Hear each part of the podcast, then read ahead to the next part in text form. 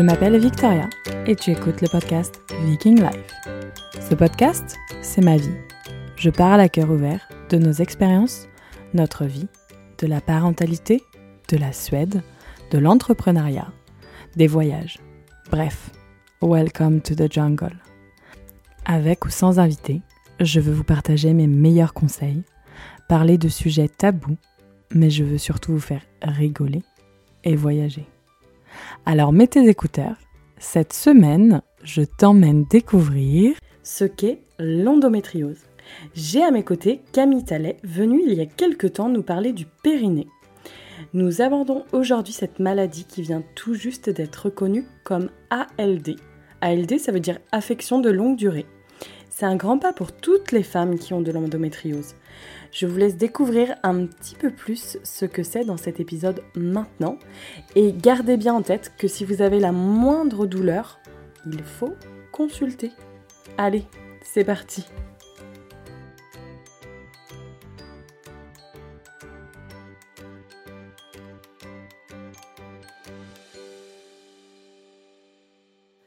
Bonjour Camille, comment vas-tu?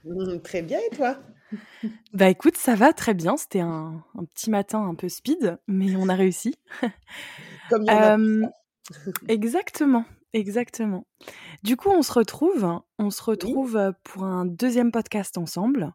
Est-ce que tu peux nous faire une petite présentation de qui tu es?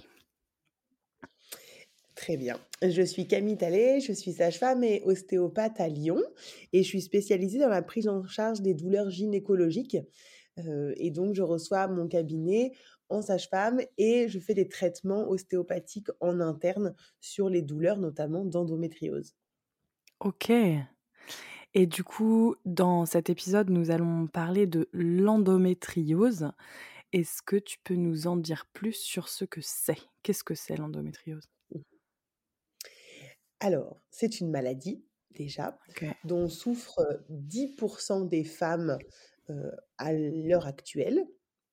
Donc c'est un chiffre qui est certainement sous-estimé puisqu'on va voir que le diagnostic n'est pas toujours évident. Mmh. C'est une pathologie des règles, c'est-à-dire que ça arrive au moment où on commence à avoir des règles, donc après quelques cycles, et ça va durer toute la période où on a des règles. Ça peut, dans la plus grande partie des cas, s'arrêter au moment de la ménopause. Et puis pour certaines, il va rester quelques petites douleurs, ou pas petites d'ailleurs, une fois que la ménopause est en place. Et c'est une maladie des règles, en fait. C'est que chez quasiment 90% des femmes, quand on a ces règles, notre utérus contracte pour évacuer le sang qui est à l'intérieur. Mmh. Et l'immense majorité de ce sang va s'écouler par le col de l'utérus, passer dans le vagin et puis sortir à la vulve.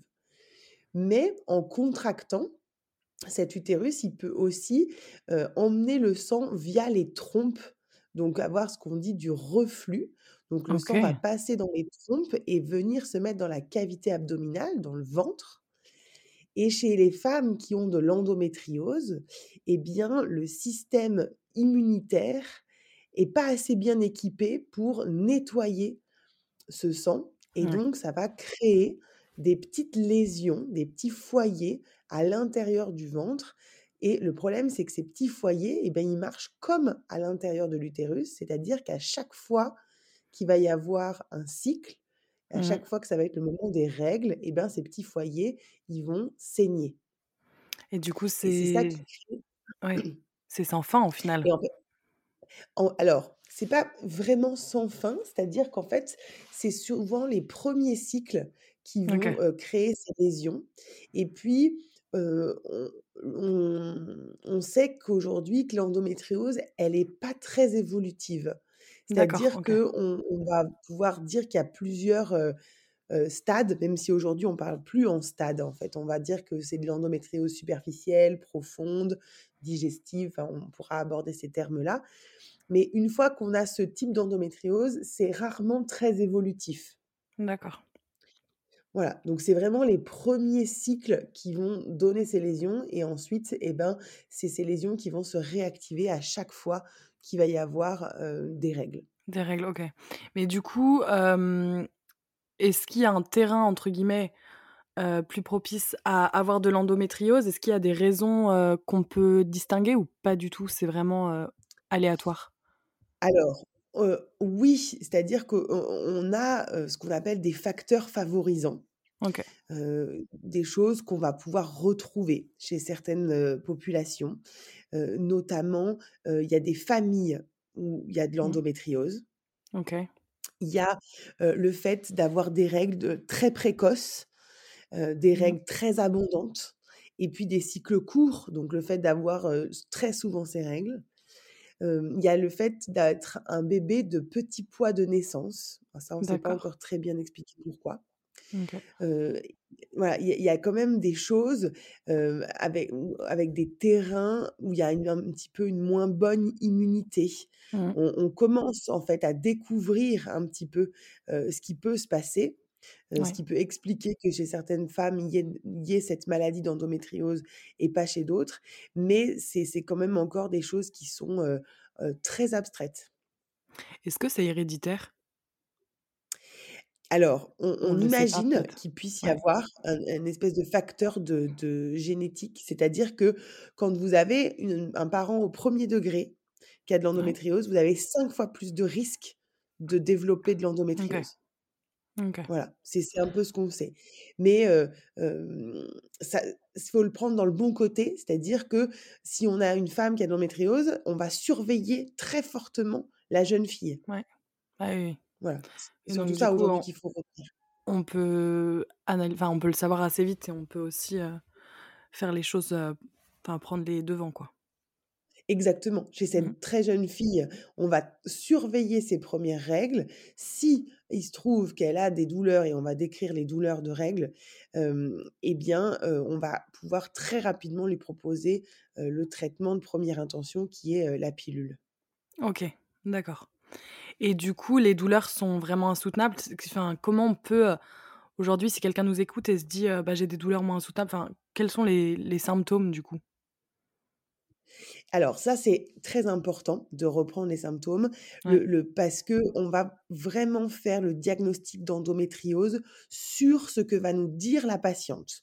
les examens, échographie, IRM, tout ça, c'est presque pas important selon ce qu'on va pouvoir avoir comme réponse aux questions.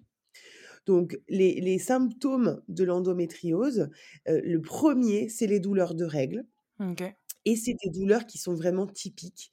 C'est-à-dire que c'est des douleurs qui peuvent, alors, commencer un tout petit peu avant les règles, et puis qui vont augmenter au fur et à mesure des jours des règles.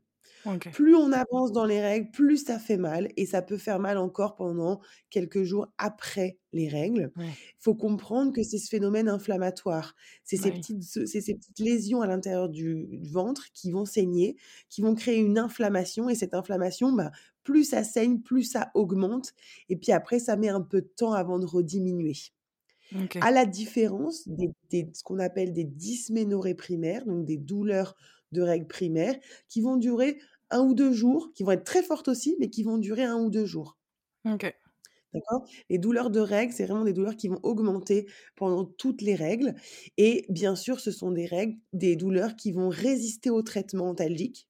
Donc, on peut prendre du spasfon, de l'ibuprofène, de, du doliprane. Bah, ça, va, ça va quand même faire très mal. Mmh. Et c'est des jeunes filles qui vont ne pas pouvoir aller à l'école. Ou c'est des femmes qui ne pourront pas aller travailler. Oui, parce qu'elles sont pliées en deux. avoir des, Exactement. Ça peut aller jusqu'au malaise, au vomissement. Ça, c'est vraiment des choses qui sont typiques des douleurs de règles. Donc ça, c'est le premier grand symptôme. Et puis ensuite, peuvent être associées des douleurs au moment d'aller à la selle. Donc ça fait mal quand on fait caca au moment où on a ses règles. OK. Des douleurs urinaires, ça fait mal quand on fait pipi au moment où on a ses règles. En fait, vous voyez, les symptômes sont Parce que tout est inflammé. Et voilà, parce qu'en mmh. fait, les lésions, elles peuvent être soit en arrière vers le rectum, soit en avant vers la vessie. Donc, on va avoir des symptômes urinaires ou des symptômes digestifs. D'accord. Ensuite, il va y avoir des douleurs pelviennes chroniques, c'est-à-dire mmh. que le problème, c'est que d'avoir mal comme ça tous les mois, eh bien, ça fait qu'au niveau de son petit bassin, ben, on peut avoir mal tout le temps. Et ça, ça va impacter notre vie de tous les jours. qu'on soit une jeune fille, une femme, ça va vraiment avoir un impact dans la vie quotidienne et il va y avoir des douleurs pendant les rapports sexuels et des douleurs assez typiques, c'est des douleurs qu'on va avoir au fond du vagin. Quand en fait, quand la chose qui pénètre va buter sur le col de l'utérus. Là, du coup, ouais, c'est aussi un symptôme. Voilà. Exactement. Et puis un autre des symptômes, ça peut être des problèmes de fertilité. Mais il faut faire attention de ne pas associer endométriose et fertilité à chaque fois, puisque chez toutes les femmes infertiles, quand vous prenez des services de procréation médicalement assistée, il n'y en a que 30% qui ont de l'endométriose. Donc ce n'est pas le symptôme le plus marquant. Mmh. Voilà, exactement. Endométriose ne signifie pas infertilité. Ça, c'est un message important. Ouais.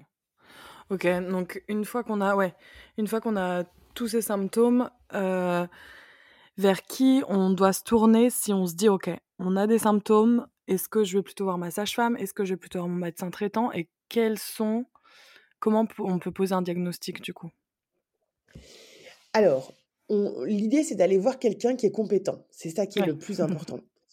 et bienveillant. ça veut dire qu'on peut, bah, évidemment, évidemment bienveillant c'est sûr. et, en tout cas, il ne faut pas hésiter à prendre un autre avis si on n'est pas satisfait de la consultation. Ouais. C'est important parce que aujourd'hui, tous les professionnels ne sont pas forcément formés au dépistage de l'endométriose et mmh. on peut très rapidement vous dire des trucs du style bah c'est normal, ça fait mal les règles, c'est pas la peine d'en faire toute une histoire. Voilà, ça c'est interdit. Les règles, ça ne doit pas être douloureux. Donc, il va vraiment falloir investiguer et surtout faire un bon diagnostic par les bonnes questions. C'est ça qui est important avant de se lancer dans des examens complémentaires. Donc, on va pouvoir demander au gynécologue, à la sage-femme, au médecin généraliste, à partir du moment où ces personnes-là sont formées à l'endométriose. Donc, on peut se rapprocher des associations de patients, EndoFrance, EndoMind, il y a des réseaux d'endométriose, par exemple Résendo à Paris. à Lyon, il y a Endométrise, Endora. Voilà, tout ça, ce sont des réseaux où les professionnels de santé sont recensés dans des mmh. annuaires pour pouvoir se dire, bah voilà, je vais aller voir telle personne qui, je sais, fait partie de ces groupes, donc est formée au dépistage et à la prise en charge de l'endométriose. ça, c'est vraiment très, très important pour qu'il y ait tous ces réseaux qui sont, soient créés quand même, c'est qu'il doit y avoir maintenant enfin, pas mal de femmes qui sont touchées. Ou ça se démocratise peut-être. 10% des femmes, et surtout, ce podcast est archi d'actualité, puisqu'il y a eu des annonces dans les jours qui ont précédé là, du président de la République, comme quoi, ça y est, l'endométriose était pris par les pouvoirs publics et il y allait avoir des développements très importants dans les mois qui allaient arriver sur la recherche et la prise en charge de l'endométriose. Donc ah là, bah, c'est vraiment trop très important. Ah, attends, excuse-moi. Vas-y, vas-y. Oui, ça, ça a sonné. Non, non, c'est mon, mon alarme pour mon four. Ah, ok. je croyais que c'était la porte. Non, non. Donc, je disais que c'était, voilà, il vient d'y avoir des annonces gouvernementales cette semaine pour une prise en charge très importante de l'endométriose. Donc, toutes ces associations qui œuvrent depuis des années ont enfin gain de cause. Et là, ça y est, ça va, ça va vraiment bouger. Oui, parce que c'est vrai que ça reste quand même.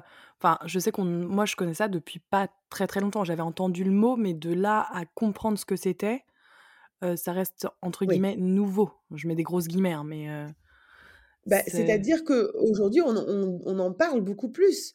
comme on a pu parler du périnée douloureux, et ben, en fait, dans le périnée douloureux, on, va rentrer des questions de, de suspicion d'endométriose.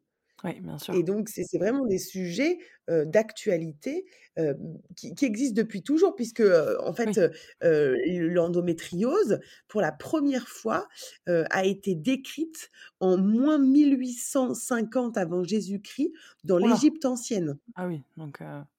Oui, ça a toujours été. C'est une première description qu'on a date de moins 1850. C'est énorme.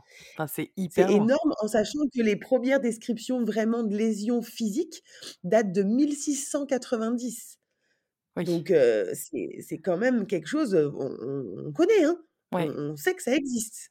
Voilà. Par contre, en fait, la douleur de la femme, bon, on en a déjà parlé, c'est souvent, on n'a rien à faire et alors la douleur des règles, alors là, c'est, oh là là, le cadet de nos soucis, C'est clair.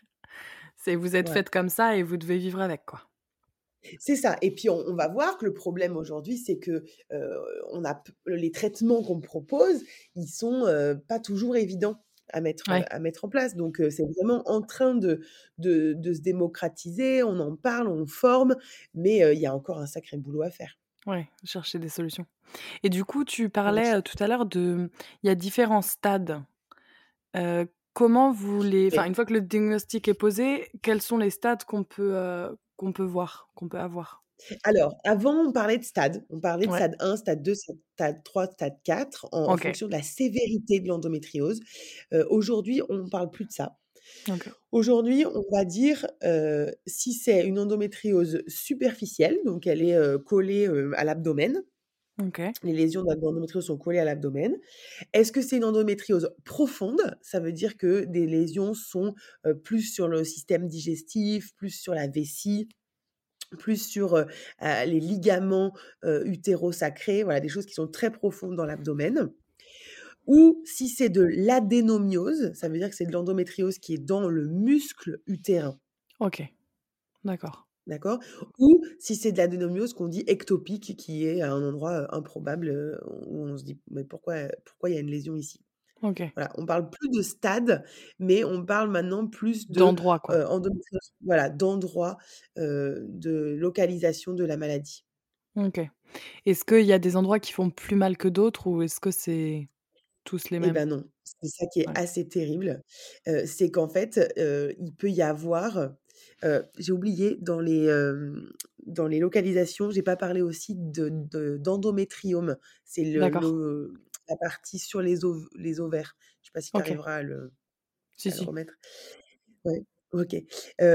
et donc en fait, il y a il y a pas de de corrélation entre, une lésion et la douleur qu'elle va produire.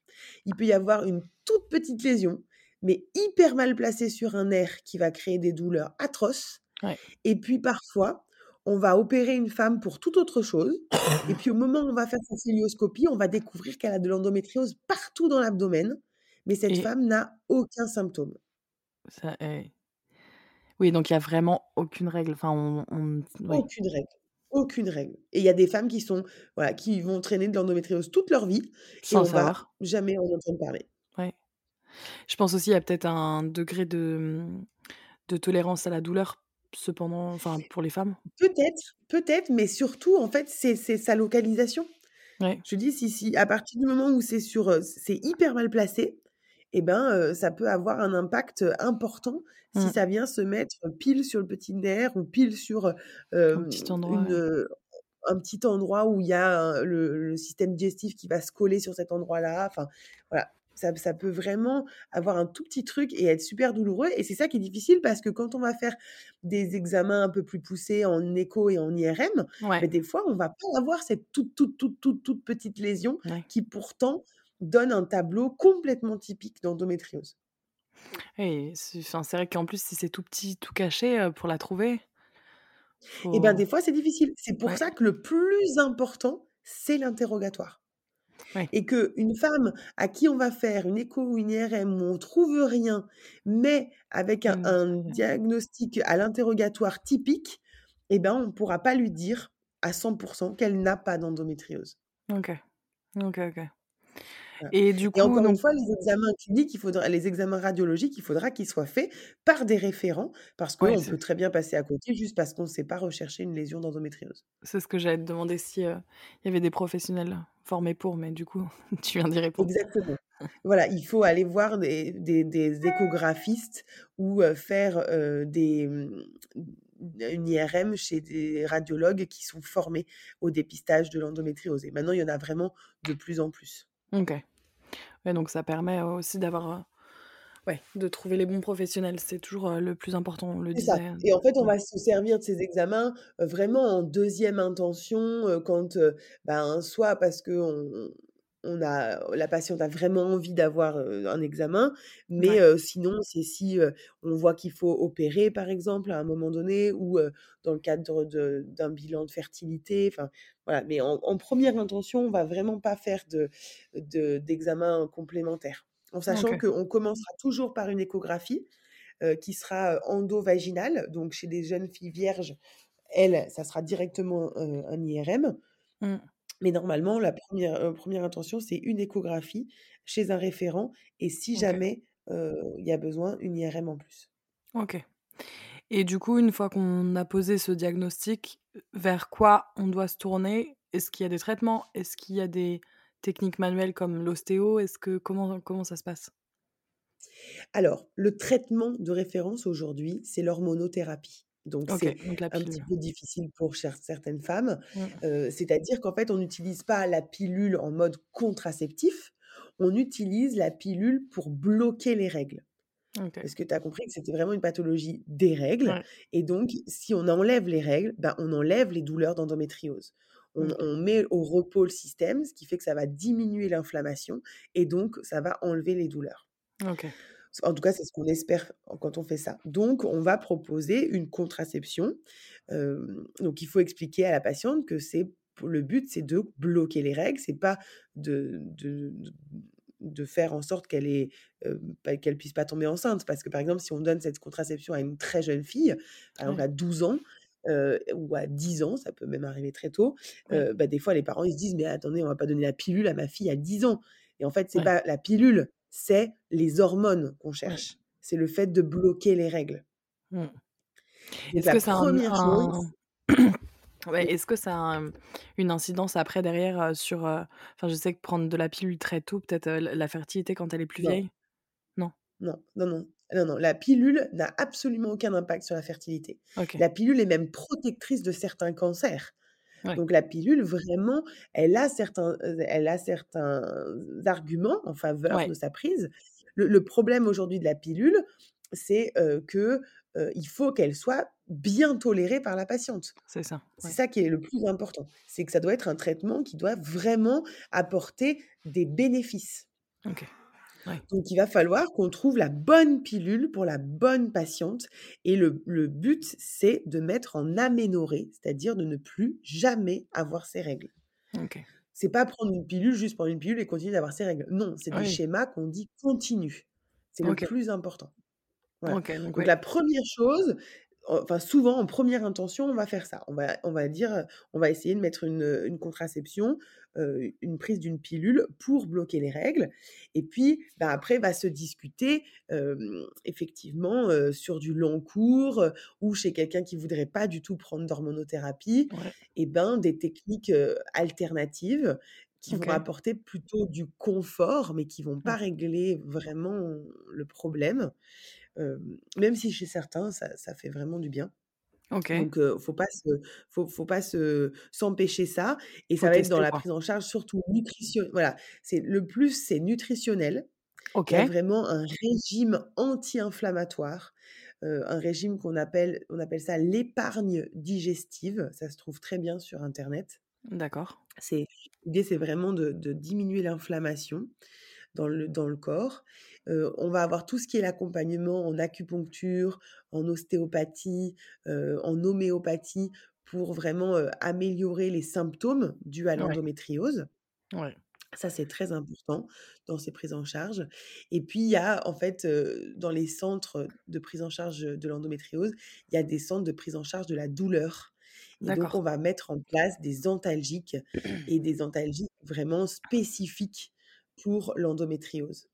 OK et donc il y a des Voilà, choses il y a des y a des schémas voilà. Oui, oui, il y a il y a réduire vraiment des schémas spécifiques de la prise en charge de la douleur. Il y a des vraiment des médicaments à à prendre, et avec une une fréquence importante pour, pour prévenir, la douleur et puis pour limiter un maximum l'inflammation. Et est-ce que, donc du coup, une femme qui a de l'endométriose qui arrive à avoir un enfant Oui. est-ce qu'après les l'endométriose peut entre guillemets «disparaître» ou être, encore pire? Enfin, est-ce que la le fait d'avoir un enfant peut avoir des effets dessus? Non. Non, Heu, ouais. en fait, quand on a de l'endométriose, elle reste. C'est très rare que ça ouais, c'est très rare que ça diminue. Enfin, en fait, ça va faire des lésions qui vont, comme, comme un bobo, ça fera ça ça va faire une espèce de marque après. Donc c'est ces marques qui vont en fait faire un peu de fibrose dans le corps et qui vont faire que ça ça continue d'être un peu douloureux. Est-ce que ça peut dégénérer sur quelque chose de plus grave comme un cancer ou pas du tout? Non, Non, non, non, c'est pas c'est c'est pas. Ouais. Non. Non, non, c'est enfin, en tout cas, aujourd'hui, c'est pas du tout la la Ouais. préoccupation. C'est c'est pas ça qu'on craint. Donc la la grossesse, en fait, peut améliorer, c'est possible. En fait, il y a plein de choses qui peuvent améliorer. Aujourd'hui, on sait pas encore très bien, qu'est-ce qui améliore, qu'est-ce qui améliore pas. Voilà.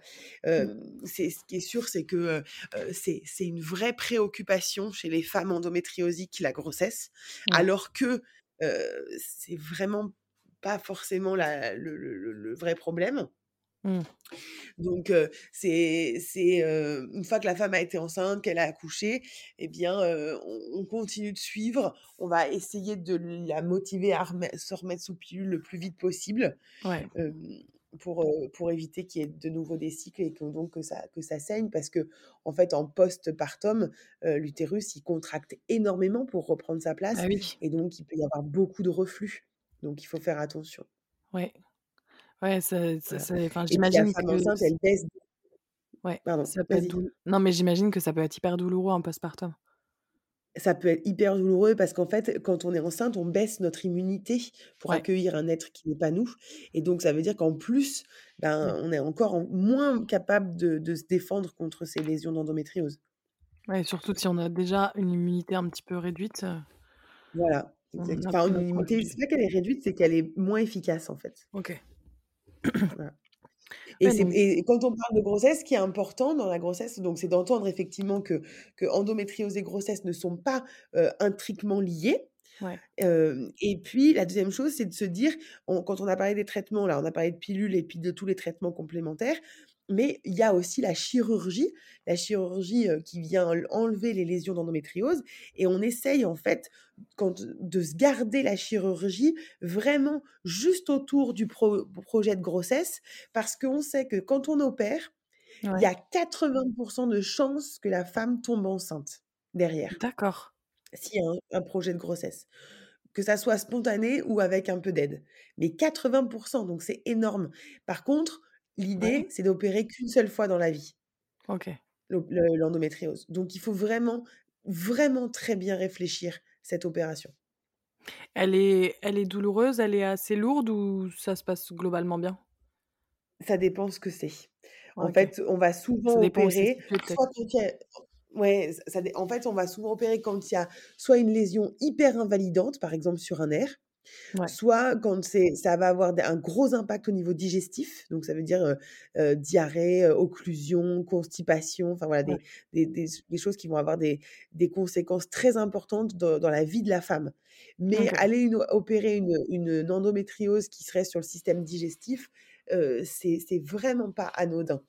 Mmh. Donc c'est vraiment 1 fois dans la vie si on peut et autour d'un projet de grossesse si, on est face à une femme qui a un jour, envie d'avoir des enfants. OK. Ah oui, c'est vraiment, heu, c'est une, heu, c'est une grosse maladie, hein? Ah, C'est je une pensais grosse pas maladie. je pensais ouais. pas que Mmh. c'était, heu je pensais, en fait, que ça soignait. Je pensais qu'on pouvait, Non. arrêter d'avoir Non.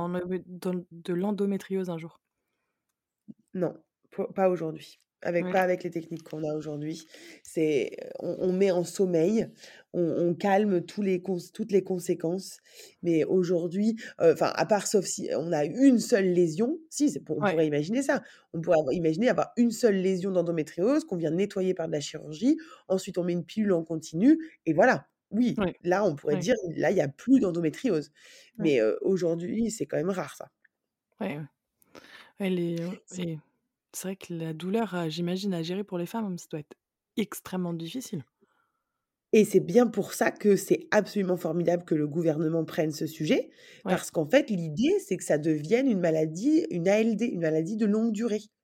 Pour qu'il y ait une prise en charge, que ça soit reconnu, que ces femmes puissent avoir des des jobs avec une adaptation, Bah oui. si jamais ce sont des femmes qui ont encore leurs règles, qu'on puisse leur dire: «Bah voilà, les 4-5 jours où tu as tes règles, tu viens pas bosser. Tu vas juste s'occuper de toi et ça, ça va changer la vie. Oui, parce que j'imagine qu'être plié en deux et puis en enfin, le système, de travail en France, hein, quand même, demande quand même d'être là.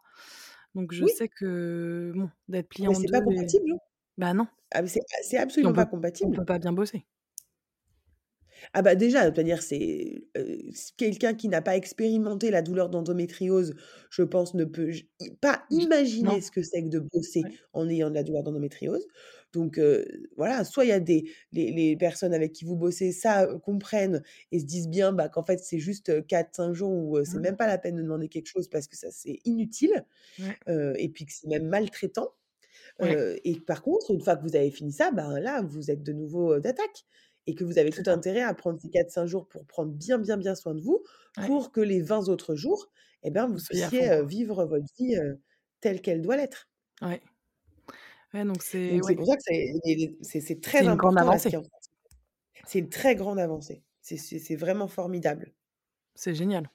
Pour les femmes Ouais, pour les femmes, c'est vraiment formidable. Et puis même, on, voit les, tout ce qui se développe, tous ces réseaux qui se développent avec, il y, a, y a vraiment plein de ressources aujourd'hui pour les femmes, pour trouver des groupes de parole, pour du soutien. Ouais, il y a plein de choses sur Instagram, il y a plein de choses sur, dans les réseaux sociaux, enfin, il y a plein d'associations. Donc les femmes peuvent vraiment se retrouver, trouver des solutions qui vont leur permettre d'avoir un quotidien qui soit plus agréable. Ouais, carrément. Parce bah, que c'est tous les mois. Bah oui. Mais bien sûr. et puis c'est toute la vie, enfin la vie d'une femme avant la ménopause. Et encore, tu disais que ça peut peut-être rester un petit peu après? Parfois, parfois ça reste, mais souvent c'est quand même vraiment amélioré une fois que, que c'est, il y a la ménopause.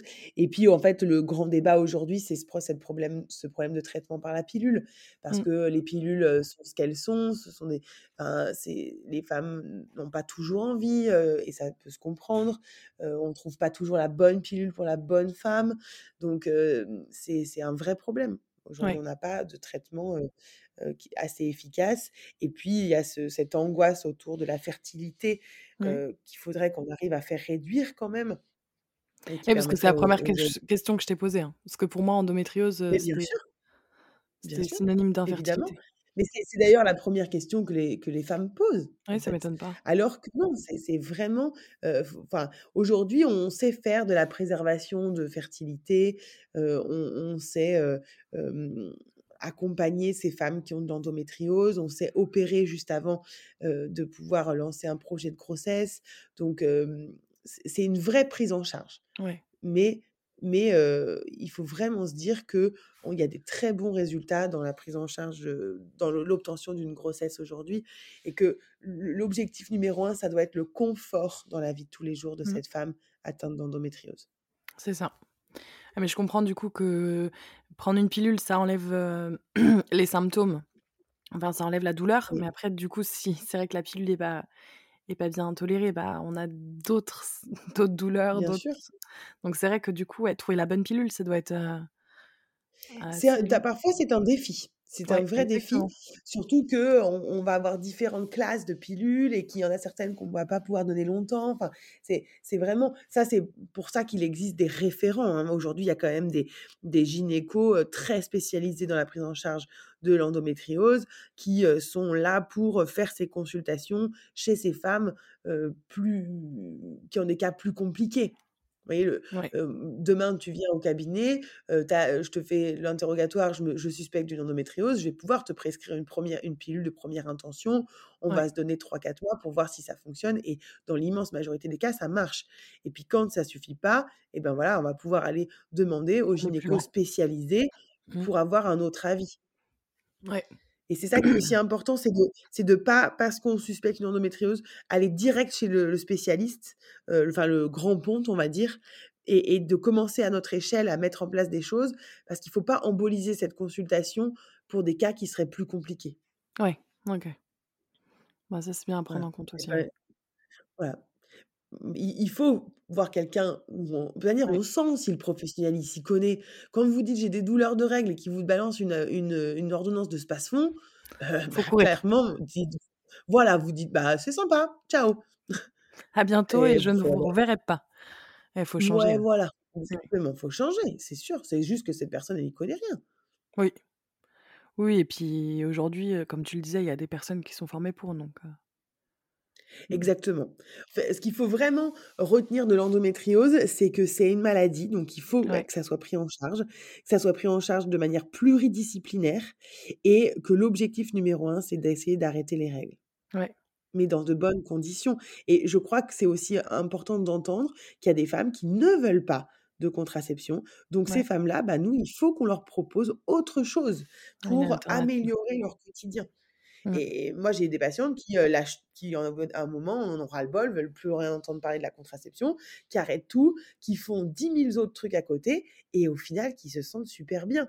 Donc, je crois que pour nous, professionnels de santé, c'est toujours un peu difficile à entendre, mais c'est une, réalité. Ouais, mais je pense que c'est aussi l'intention et la volonté derrière, parce qu'il y a peut-être beaucoup, beaucoup de choses à mettre en place, mais qui vont être entre guillemets lourds dans le sens, ok, il y a régime alimentaire, faut que j'aille faire cette acupuncture, faut que j'aille faire cette ostéopathe, faut que j'aille faire ça, faut que je fasse attention à ça. Et des fois, il y a des gens qui préfèrent choisir entre guillemets la pilule qui va être plus facile, parce que je pense qu'il faut vraiment être à 100% dédié à ce nouveau régime de vie au final. Oui, 100% dédié, et puis il faut financièrement pouvoir. Aussi. Parce que c'est toutes ces choses-là, ce sont des choses qui ne sont pas forcément prises en charge très correctement.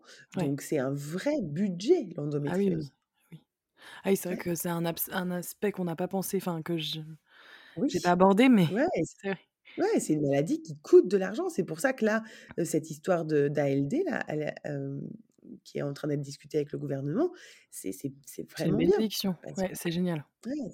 pour certaines femmes, parce que il faut faire attention quand même à l'ALD chez les très jeunes femmes, parce que quand vous mettez quelqu'un sous ALD, il pourra jamais faire un emprunt à la banque. Hein. Ah Donc, ça se discute, cette ALD. C'est vraiment quelque chose qui doit se discuter de manière posée avec le médecin pour se dire, bah voilà, une fois qu'on rentre dans le système de l'ALD, il y a plein d'avantages, ça c'est sûr, mais attention, attention, parce que ça a de vrais impacts sur la vie, surtout si c'est une jeune femme. Bah oui, ouais, c'est vrai qu'un emprunt à la banque. Ah bah si vous avez l'ALD, c'est quasiment impossible. Ouais, ouais, et puis il faut, donc faut penser à toutes les, les facettes, ouais. C'est ça, c'est ça. C'est une bonne chose parce que ça veut dire qu'on va pouvoir le proposer, donc ça c'est super. mais par contre, attention. Donc la question qui se poserait aujourd'hui, c'est d'avoir un espèce de pack d'endométriose dans des mutuelles, par exemple, où il y aurait beaucoup plus de prise en charge d'ostéo, d'acu, de, nutritionniste, de yoga, de choses qui vont vraiment améliorer les patientes, mais qui est une aide financière là-dessus, parce que c'est quelque chose qui coûte très cher. Oui, ouais, c'est clair. Bon, bah, du mmh. coup, hyper intéressant. Mais c'est une pathologie qui a de l'avenir, en fait. C'est vraiment ça qu'il faut retenir. C'est qu'on est aux prémices, mais que ça bouge et que là, les, les, nouvelles annonces, ça va vraiment faire changer les choses, permettre peut-être des budgets pour la recherche et, que le monde entier se tourne autour de, l'endométriose. Il faut, entendre ça aussi c'est que c'est une pathologie mondiale. On en a, enfin, il y en a vraiment, c'est un fléau pour beaucoup de pays cette endométriose. Il y en a partout. Donc, euh, c'est pas que nous en France qui, qui, qui luttons pour ça. Il y a peut-être des pays qui sont plus en avance. Il y a peut-être, bon, il y a sûrement des pays qui sont plus en retard. Enfin, c'est même sûr. Mais il y a peut-être des pays qui ont déjà fait plus de recherches et qu'on peut en fait, on n'a pas tous à fait les mêmes façons de prendre en charge selon les pays, ah, effectivement, notamment dans, le, dans la version des contraceptions. Il y a des choses qui sont autorisées aux États-Unis, en Angleterre, en Russie, enfin, et voilà, mais qui ne sont pas autorisées en France, par exemple, et inversement. Donc, il, y a une espèce d'harmonie des pratiques qu'il va falloir mettre en place. Et c'est vrai qu'il y a beaucoup. On regarde quand même ce que font les pays voisins. il y a quand même des congrès de l'endométriose. Aujourd'hui, vous ne pouvez pas passer un congrès gynéco sans parler d'endométriose. Enfin, c'est vraiment un sujet qui est sur toutes les lèvres. C'est au cœur. ouais, c'est au cœur de l'actualité de la santé. ça, les associations sont très puissantes et très dynamiques. Donc, c'est top. Il y a vraiment ce faut. de l'avenir. Ouais. il y a de l'avenir. enfin, elles vont voir le bout du tunnel. Exactement. Et j'espère que, j'espère que d'ici dix ans, on pourra réenregistrer ça et dire l'endométriose, quoi? Tout va clair. Ouais. J'ai eu ça, oui, pendant 2-3 mois quand j'étais jeune. C'était rien. Je n'avais presque pas voilà, voilà, exactement. Donc le mot d'ordre qu'on retient, c'est les règles, ça ne doit jamais faire mal. Voilà. Si on a mal pendant ces règles, on va chercher pourquoi. Je vais devoir y aller du coup. C'est bien ce que je fais de podcast avec toi, je fais de rendez-vous. Ouais, bah écoute. ça, ça sert, hein. Je fais pas ce podcast pour rien. tant mieux, tant mieux. C'est d'abord pour moi au final. Bon, bah, bah super. Euh, c'est parfait. Ouais. Si déjà ça permet à une personne d'aller mieux, tu sais, c'est déjà extraordinaire. Exactement. On n'a rien oublié? Non, je ne pense pas. Je pense qu'on a fait, on a fait un bon tour. Euh, ouais, ouais. Bon, bah nickel. Bah écoute, merci beaucoup Camille pour ce moment. À très bientôt. Avec plaisir. Ouais. Ben oui, si tu veux d'autres sujets, on peut discuter d'autres choses. Pas de soucis. On verra. À bientôt. À bientôt.